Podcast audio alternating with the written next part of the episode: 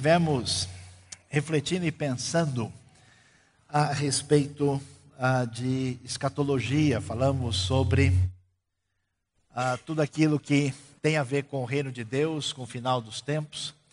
E agora, em setembro, nós vamos focalizar a importância da espiritualidade, principalmente oração. Vamos fazer um mês de oração aqui na IBNU, inclusive para que Deus abençoe o nosso querido país, que eu não vou nem perguntar quem acha que está precisando de oração, porque todo mundo já respondeu. Recebi a revelação aqui agora. Né?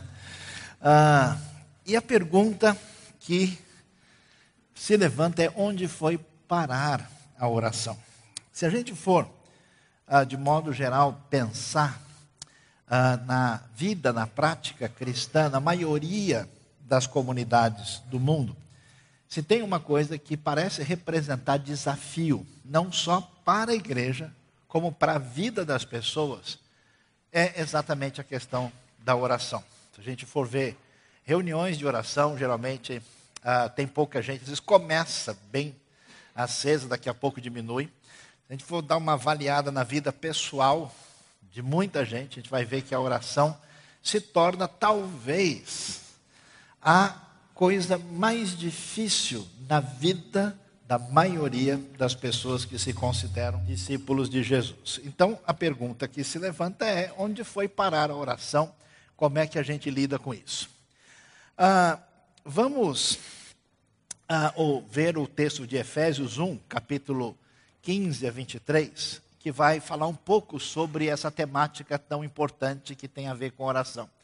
O texto diz assim: Por essa razão, desde que ouvir falar da fé que vocês têm no Senhor Jesus e do amor que demonstram para com todos os santos, não deixo de dar graças por vocês, mencionando-os em minhas orações.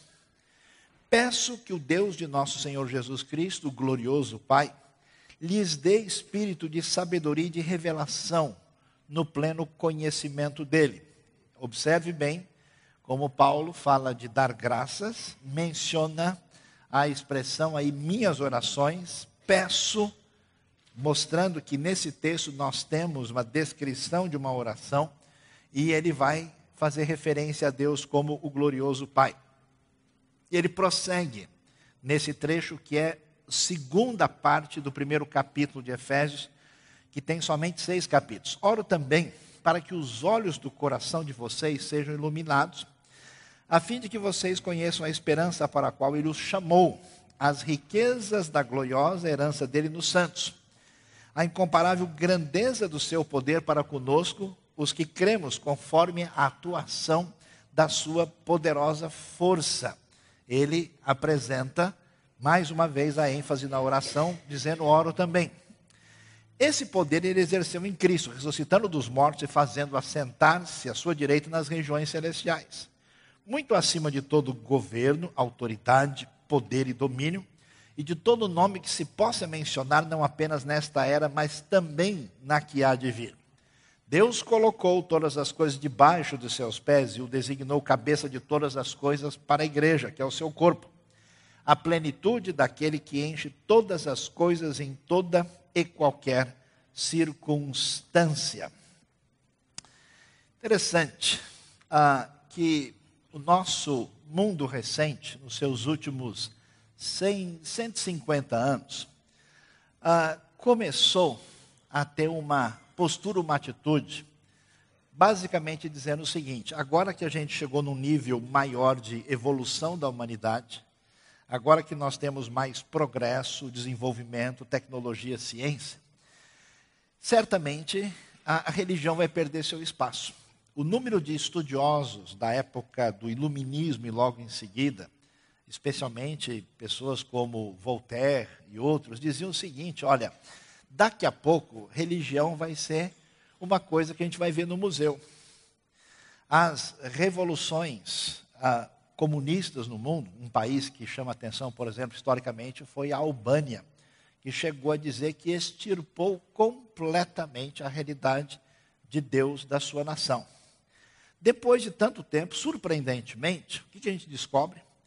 Descobre que nunca se inventou tanta religião no mundo como recentemente.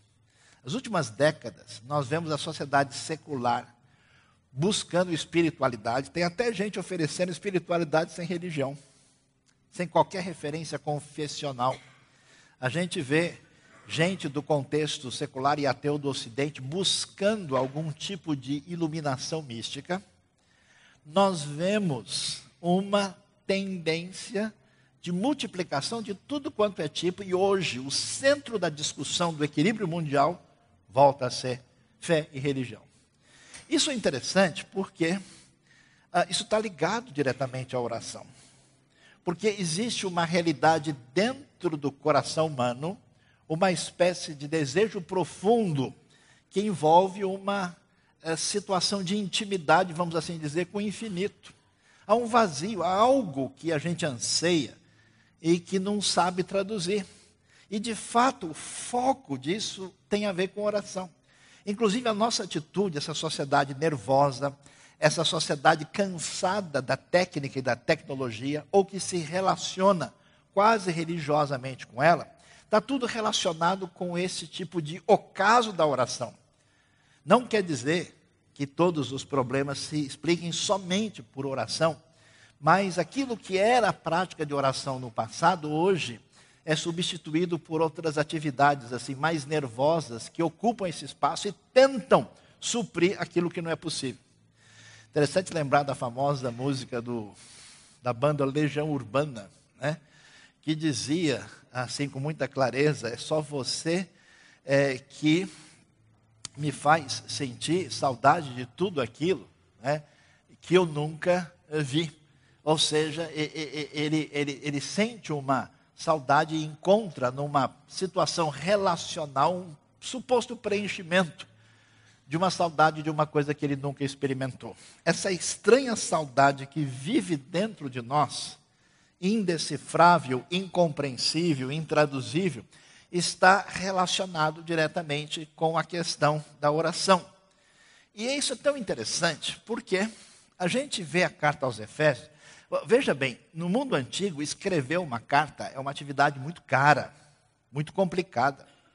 É, isso é algo que tem um custo elevado e, mais ainda, mandar isso pelo sistema de correio do mundo antigo, isso tem um peso enorme. Paulo vai escrever uma carta, depois de Romanos, os estudiosos gostam de dizer que Efésios é a carta mais importante. Ela é chamada de rainha das epístolas. E ela é tão importante que a gente sabe que foram feitas muitas cópias da carta aos Efésios para ser enviada para outros lugares, porque ela era uma espécie de carta circular, ela não se referia somente à igreja de Éfeso.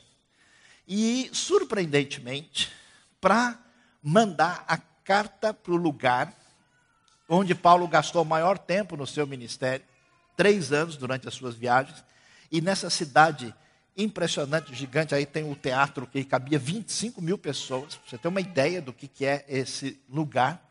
Uh, nós vamos ver que nesse contexto, aí você pode dar uma olhada, está vendo? Paulo escreve essa carta quando ele está preso lá em Roma.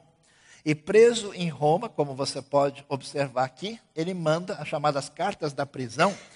E essas cartas, alguns estudiosos acham que deve ter envolvido Filipos, pode ser, pode ser que não mas com certeza aqui a região que envolve a carta aos Efésios e aos Colossenses. Então, numa carta tão importante, tão significativa, tão valiosa, para uma cidade tão importante, o que, que surpreende a gente é que Paulo gasta um tempão nessa carta escrevendo oração. Imagina só. Vamos fazer uma reunião de logística aqui pessoal que entende das coisas que tem prioridade. Você vai gastar muito pergaminho, tinta, cara, especialidade de gente que sabe escrever. Você tem pouco uh, espaço para fazer isso, vai ter um custo elevado, você vai gastar a maior parte do tempo escrevendo oração. Para a gente, talvez, não seria prioridade. Oração a gente faz aqui, em nome de Jesus, amém. Mas Paulo faz questão, se você olhar começo de Efésios, começa ali no verso 3, bendito seja o Deus, você lê aquilo na maior inocência, aquilo é uma oração hebraica, é uma brachá, é uma oração de bênção, Paulo escreve isso numa espécie de invocação do Deus Todo-Poderoso. Quando ele chega nessa primeira parte, no capítulo 1, do verso 15 em diante, ele inicia a sua oração. Aí ele explica o que foi que aconteceu. Chegou no 3, ele não aguenta. Ora de novo. E a oração lá é impressionante. E aí ele volta a orientar o pessoal, chega no 6, vai falar da batalha espiritual, das armas, da luta do cristão e oração aparece no cenário, especialmente no final do capítulo 6. O que significa isso? Que na nossa mentalidade, a gente prioriza coisas em posições diferentes. No Novo Testamento, a referência principal que está em toda parte é oração. Alguns pensadores cristãos chegam até a dizer assim: se a gente quer saber qual é a diferença de fato entre é, quem é cristão e quem não é, e a resposta é, é a oração. Porque a pessoa não consegue enxergar Deus de maneira pessoal, se relaciona como um conceito. Por isso a oração aparece com força e ela tem impacto e ela é referência em Efésios. E vamos dar uma olhada o que é que o texto de fato apresenta aí. Ele tem ouvido notícias da fé dos efésios e do amor que eles mostram para uns para com os outros, e ele começa a agradecer a Deus, quer dizer, orando, dando graças, quando é, está apresentando aqueles irmãos diante de Deus, ele tem fé na ação de Deus, por isso ele pede que Deus faça isso e que ele atenda a um certo pedido e vai chamar Deus de glorioso Pai. E aí nós temos coisas interessantes impressionantes e valiosas. Primeiro, oração não é coisa complicada para nós agora, sempre foi. A oração é um negócio muito difícil. Por quê? Porque, de fato, a ideia da oração em si é um desafio. Você vai informar um Deus que é onisciente você vai apresentar os seus pedidos para quem já sabe antes de você e já podia ter resolvido antes. Segundo, o desafio da oração é que quase toda oração se corrompe. Se corrompe por quê?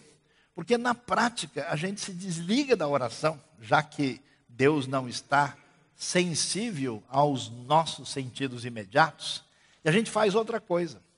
Então veja só que a prática histórica transformou a oração em reza, que é uma repetição irrefletida. E muita gente faz isso em todas as confissões, e mesmo, os, mesmo os, os, os ditos evangélicos, que não rezam, entre aspas, transformam as suas orações em reza. É reza evangélica para tudo quanto é lado. A pessoa vai orar, ele já costuma tanto que a oração ele já, ela já repete, ela já ela vai no automático, a pessoa não pensa no que está falando. Por isso que oração de crente muitas vezes não é séria. Ela é cheia de subjuntivo e cheia ah, de coisas que não refletem nenhum compromisso. Então é o famoso para que possamos, né? Onde a pessoa repete o tempo todo e parece que ela não está envolvida naquilo ali. Isso é tão sério que os discípulos perceberam esse negócio. Perceberam ao ponto que lá em Mateus, no Sermão do Monte, eles estão conversando com Jesus, eles começaram a se ligar que o que a tradição judaica fazia com oração não era sintonizar com o que Jesus fazia. E aí eles chegaram para Jesus e disseram o quê? Senhor, ensina a gente a orar. Então, diferente do que a gente imagina, oração é para ser aprendida. Oração não é uma coisa que vai assim no tapa. Oração é algo que a gente precisa prestar atenção, que o padrão, a referência, a diretriz do Novo Testamento é diferente da nossa intuição imediata. Por isso que a maioria das nossas orações não estão pensando em Deus e na sua ação, estão pensando no nosso pedido imediato. Na hora do sufoco, todo mundo ora. Nunca me esqueço do voo que eu peguei, lá em cima o avião começou a brincar de montanha-russa, virou um culto dentro do avião. Todo mundo, oração profunda. Né? Eu falei, rapaz, não sabia que tinha tanto crente aqui, né? Quem não era se converteu na hora para poder orar ali, o negócio estava impressionante. É a ênfase do Novo Testamento.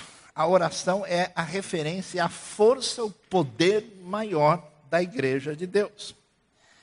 E diferente do que a gente possa imaginar, onde a oração é um ritual repetido, onde a oração a gente talvez pense ah, em uma espécie de situação de socorro de emergência na hora que a gente não tem saída, a oração, na verdade, define o nosso relacionamento com Deus. Define qual é a nossa a natureza da nossa conexão com Deus. E ao contrário do que a gente imagina, o que a gente está buscando e não sabe, o que existe de profundo na gente e a gente apagou, é uma saudade profunda dessa conexão infinita, dessa conexão com Deus. Por isso, é interessante que Jesus muda o cenário, porque existem alguns trechos, pelo menos 14 vezes, no Antigo Testamento Deus é chamado de Pai. Mas não é ênfase no discurso de Jesus, a ideia de oração, a maneira preferida de chamar Deus é de Pai. E tem algo profundo aqui. Por quê? Porque você não se relaciona de verdade com uma pessoa desconhecida. Está andando por aí no caminho, chega lá na estação da Sé, seis da tarde, vê um sujeito qualquer e começa a falar, e aí? Né? O cara fala, que é? Você está querendo me roubar? O que, que houve? O que está acontecendo? Não existe isso. Mas quando você tem alguém com proximidade, a conversa tem outro padrão. Por isso, olha que coisa interessante, oração no Novo Testamento é assunto de família de conexão relacional. A gente corre o risco de caminhar na direção do misticismo maluco, que é pegar a fórmula e ficar repetindo para ver que o sujeito pega no tranco. Ou então fazer um exercício cerebral de entendimento de verdades e de doutrinas sem nenhuma conexão profunda, que é a nossa necessidade de dimensão pessoal que nos sustenta lá dentro. E o caminho dessa jornada é o caminho da oração. É o caminho de ter saudade do Pai Celestial e de simplesmente buscar a presença de Deus. Vocês vão me buscar e vão me achar quando buscarem de todo o coração. É tão impressionante ver como Deus age na vida de certas pessoas e quando essa ação poderosa de Deus acontece, o que, que essas pessoas querem não é ganhar alguma coisa, não é, entre aspas, ser abençoado. Eles querem desfrutar daquilo que mais pode nos preencher plenamente, que é essa relação de intimidade com Deus. Lembra de Moisés? Moisés diz: Deus é, falava, isso é de arrepiar a gente. Falava o Senhor com Moisés como quem fala com seu amigo. E Moisés queria fazer de tudo para poder ver Deus face a face. Essa dimensão é a dimensão que precisa ser cultivada na nossa vida. E por quê? Porque a gente precisa pensar direitinho o que é que a gente busca na oração. Por que, que a gente ora? O que motiva a gente? Ora por costume, por ritual religioso, para não dar azar, durante o dia, né? vai, vai, que eu saio sem orar e sou assaltado. Então deixa eu fazer uma oração forte aqui. Vai que o negócio da zebra também eu não orei. Né? O cara, mas você orou antes de sair. É por isso que, por isso que o pneu furou na marginal meia-noite. Também ora pouco, é isso que acontece. Né? Tem até no carro lá, hora que melhora. Né? A função imediatista da oração. E a gente precisa pensar o que, que faz a gente orar e por que, que a gente para. Na verdade, só tem dois caminhos nesse mundo. Ou é um caminho que a gente desenvolve, que é um caminho de controle. E esse é o problema da oração. A oração é hora de soltar tudo. É hora da criança se jogar nos braços do pai. E a gente é cheio de ansiedade, de nervosismo, de perturbação, de um monte de preocupação por causa dessa mania que a gente tem de internamente segurar as coisas, alimentando a nossa suposta onipotência. A oração é um exercício que cura a nossa loucura, na direção de que ou a gente vai por um caminho de submissão, ou a gente vai por um caminho de entrega, ou a gente está no controle. E o caminho do controle é qual? É de criar nossa religião. Porque como você tem o poder, você vai fazer o quê? Criar deuses à sua imagem e semelhança. Essa é a raiz psicológica da idolatria. Aí você desenvolve isso. Mas a oração é uma condição de se esquecer da gente, se esquecer das outras coisas, e desculpa, eu vou falar uma, uma, uma heresia light aí, e, e namorar com o Pai. E de buscar um relacionamento pessoal aprofundado para desfrutar do amor imenso de Deus que se revela a nós por meio de Cristo Jesus. E aí vem a questão. A Bíblia é impressionante, porque ela surpreende a gente. E a gente deve, o que Deus quer de nós na oração? As pessoas acham que é quantidade. Pouca oração, pouco poder. Muita oração, muito poder. Não, temos que orar 24 horas por dia.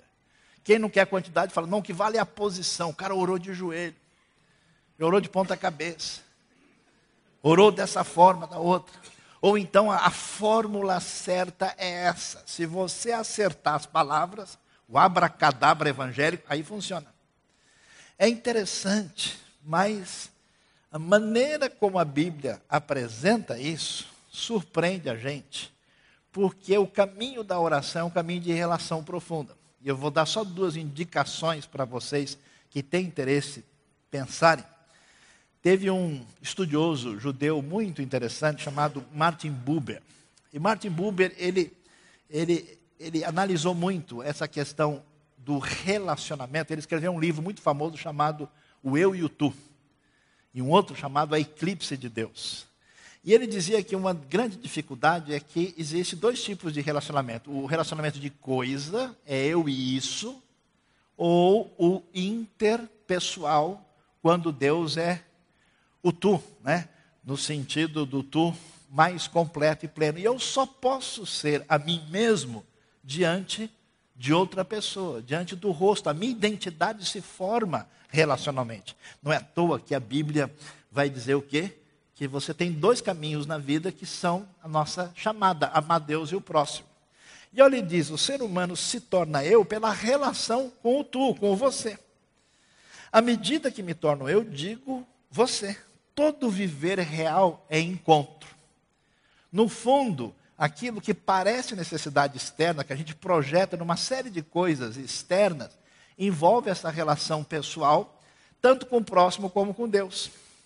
E falando de uma maneira mais aprofundada, um outro pensador, dessa vez, um uh, estudioso uh, protestante evangélico na Dinamarca, o famoso Kierkegaard, que é um grande pensador, ele falava muito dessa relação profunda da fé com Deus e que exigia de nós um, um arriscar-se. Né? E o que, que é isso? Ele vai dizer uma frase muito forte: arriscar-se é perder o equilíbrio por uns tempos. Que toda vez que você se lança em oração, o que, que acontece? Some o chão. Você não tem controle. Por isso que você foge a mente. O cara está orando, daqui a pouco ele está dormindo, ele está pensando em outra coisa, escapa. A gente quer manter a neurose funcionando. Difícil concentrar em Deus. O povo ruim que a gente é. Então, esse lançar-se, esse descanso completo, esse comportamento de espiritualidade quase de criança, é lançar-se. Ele diz que esse, é, o caminho da fé é um risco. Ele diz que arriscar-se, então, é perder o crime por uns tempos. Mas não se arriscar é perder-se a si mesmo para sempre. É ficar na torre, é ficar no controle, é ficar preso a si mesmo, de modo que você nunca ora de verdade. A questão envolve uma relação profunda. Prosseguindo, vamos ver que tipo de oração está envolvida quando Paulo ora? Será que o conteúdo da oração, tão significativa de Efésios, parece com a minha, parece com a sua? Que tipo de caminhada é essa? Olha lá. Ele vai fazer o seguinte pedido: ele vai gastar tinta, pergaminho, um dinheirão, para que isso exista, seja multiplicado e chegue até você. Ele ora para que os olhos do coração de vocês, bonitas a frase, né, sejam iluminados, a fim de que vocês conheçam a esperança para a qual ele o chamou, as riquezas da gloriosa herança dele nos santos, e a incomparável grandeza do seu poder para conosco os que cremos, conforme a atuação da sua poderosa força. O que está envolvido aqui? É interessante que a gente ora sempre em função de uma realidade. Eu quero me sentir livre do meu peso. Eu oro pelo meu parente, amigo querido. Eu oro por causa do meu problema. Eu oro por causa dessa doença. Eu oro por causa dessa dificuldade financeira. Quando a gente vê as orações, se você olhar bem, em Mateus aparece isso, e aqui também o assunto da oração não se volta para as coisas, mas se volta para conhecer a Deus. O enfoque é esse. Porque a necessidade sua, você acha que é isso e aquilo, mas é a imensa saudade de uma comunhão profunda e pessoal com o nosso Criador e Redentor. Essa é a necessidade. Essa é a busca primeira. Por isso, quando a oração aparece, o pedido é: oro também para que os efésios sejam bem-sucedidos na sua jornada e que não falte arroz e feijão na casa dele. Não, o foco é esse. Nesse sentido, o caminho da bênção envolve essa relação com Deus. Por isso, essa frase de um excelente autor, dos melhores de hoje em dia, que reflete em sintonia com o Novo Testamento, o pastor Tim Keller, de uma igreja presbiteriana de Nova York. Inclusive, tem um livro sobre oração que vai ser recomendado para que a nossa querida igreja reflita. Ele vai dizer um negócio muito legal que é simplesmente show de bola. Olha lá, a gente pensa que orar é achar o caminho para receber a bênção. Olha o que ele diz: orar é o nosso modo de participar da felicidade de Deus. Tudo que a gente faz, a gente busca satisfação e felicidade. Mas a gente imagina que essas coisas estão presentes no nosso caminho, nesse caminho de autossustentação, controle, perturbação e neurose, que é a, a fonte da nossa fraqueza pessoal. E, na verdade, Deus é a nossa fonte de bênção, de alegria, e orar, então, é entrar nessa grande, assim, apresentação no teatro celestial para participar da felicidade. É um uh, mover-se dentro daquilo que o Espírito faz. Por isso que o Novo Testamento usa uma linguagem tão interessante que é orar no Espírito, na esfera da atuação do Espírito, nessa condução que o Espírito dá. Por isso, qual é o objetivo? Qual é o foco da oração? É descobrir o Pai. Missionário antigo ia conversar com pessoas que tinham recebido a Jesus. Em vez de fazer um teste teológico, eu olhava bem nos olhos da pessoa e fazia uma pergunta: Você ama Jesus? Pode parecer muito simples, mas isso faz muita diferença para saber se de fato essa pessoa tinha sido tocada pela graça de Deus. O que, que os efésios precisam é de um espírito de sabedoria e de revelação no pleno conhecimento de Deus. Precisam ter os olhos do coração, que é a sede da nossa interioridade completa, emoções e entendimento iluminados, para conhecer a esperança que Deus lhes dá em Cristo, as riquezas da gloriosa herança e a incomparável grandeza do seu poder. Ou seja, é como a criança, diante de uma série de desafios, receios e medos, ela precisa aprender a olhar para o seu pai.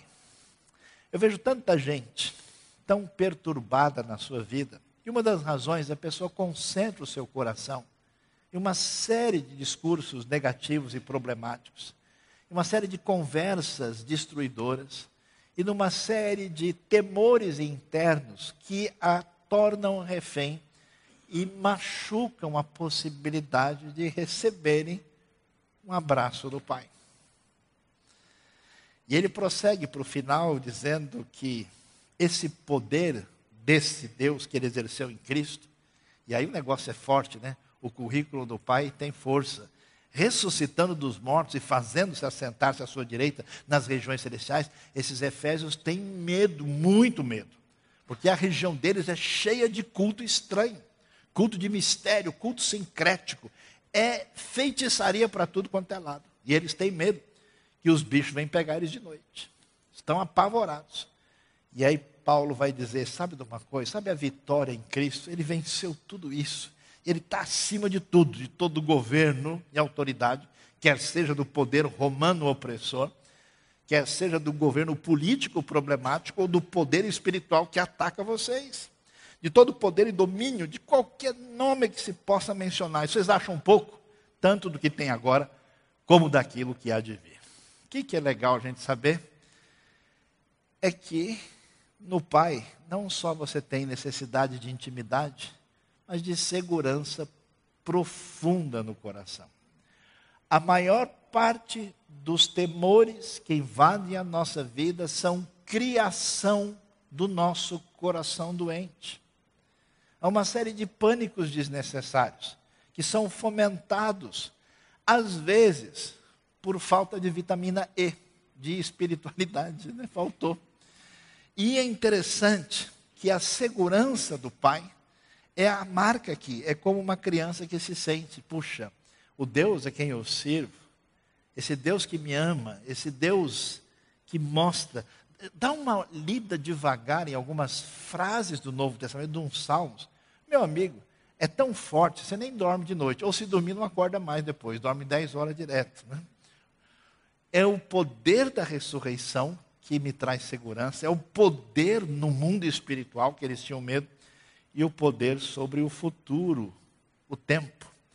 Temores que a gente tem entregues na oração. O que, que apavora você? O que, que fez você roer a unha semana passada? Interessante, experiência de libertação de uma senhora que eu conheci, depois de ouvir uma mensagem que mexeu com o seu coração profundamente. Ela diz: durante anos mesmo na igreja, tinha medo da morte. Aquele dia Deus quebrou isso. E agora eu posso pensar e reagir de maneira diferente. Deus poderoso, Senhor do universo, que ama você e age na sua vida, colocou todas as coisas debaixo dos pés de Cristo Jesus e designou cabeça de todas as coisas. É muito legal isso, né? Porque você sabe que igreja não está com nada. Amém, pessoal? Igreja é um monte de gente doida, complicada, tentando viver junto e fazendo tudo errado. Começando do pastor. E é interessante que se ela é assim agora, naquele tempo era pior ainda, porque esses caras acabaram de sair da feitiçaria, Mauro se converte, o pau quebra e Paulo tem que escrever dizendo, pessoal, para de brigar, vamos resolver o negócio. Deixa de ser doido. Não mudou muito. Mas a coisa era assim.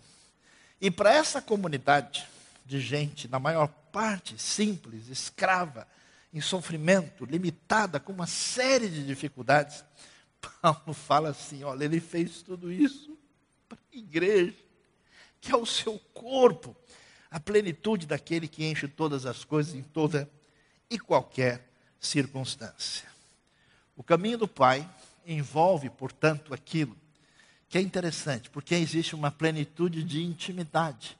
E o mundo antigo separava os céus da terra, dizendo que havia um caminho muito longo, que precisava atravessar esse pleroma, essa plenitude até chegar lá em cima. Agora essa plenitude chegou, e essa missão desse povo de Deus acontece por meio do corpo. Por quê? Porque se já é espetacular uma pessoa buscar o seu pai, entrar em profunda intimidade com Deus, imagine um monte de gente junto. Imagine essa comunidade, esse poder. Segundo a Bíblia, quando a gente cultua e ora, Deus está presente, os anjos se fazem presente nessa celebração especial. O desafio que aparece em Efésios é uma igreja que se percebe no centro dessa atuação de Deus, uma igreja que ora. Tudo que aconteceu na história da igreja começou com Deus balançando e mexendo com a vida de pessoas individualmente, às vezes por uma crise profunda, às vezes por uma experiência incompreensível. E esse pessoal começou a orar. E quando o pessoal começa a orar, Deus visita o seu povo e faz coisas que a gente jamais podia imaginar. Eu queria terminar esse momento fazendo um pedido para todos vocês. E eu peço que você não minta e nem dê um retorno mais ou menos. Olha, eu vou falar assim para não queimar o meu filme, porque pega mal na frente de todo mundo. A partir dessa semana, todo mundo aqui é convocado a orar 15 minutos por dia. 15 minutos. O dia tem 24 horas. Então é um quarto de hora. E isso é mais ou menos 1% do seu dia. Mas eu vou pedir que vocês orem, sem pedir nada. Orem só para buscar Deus.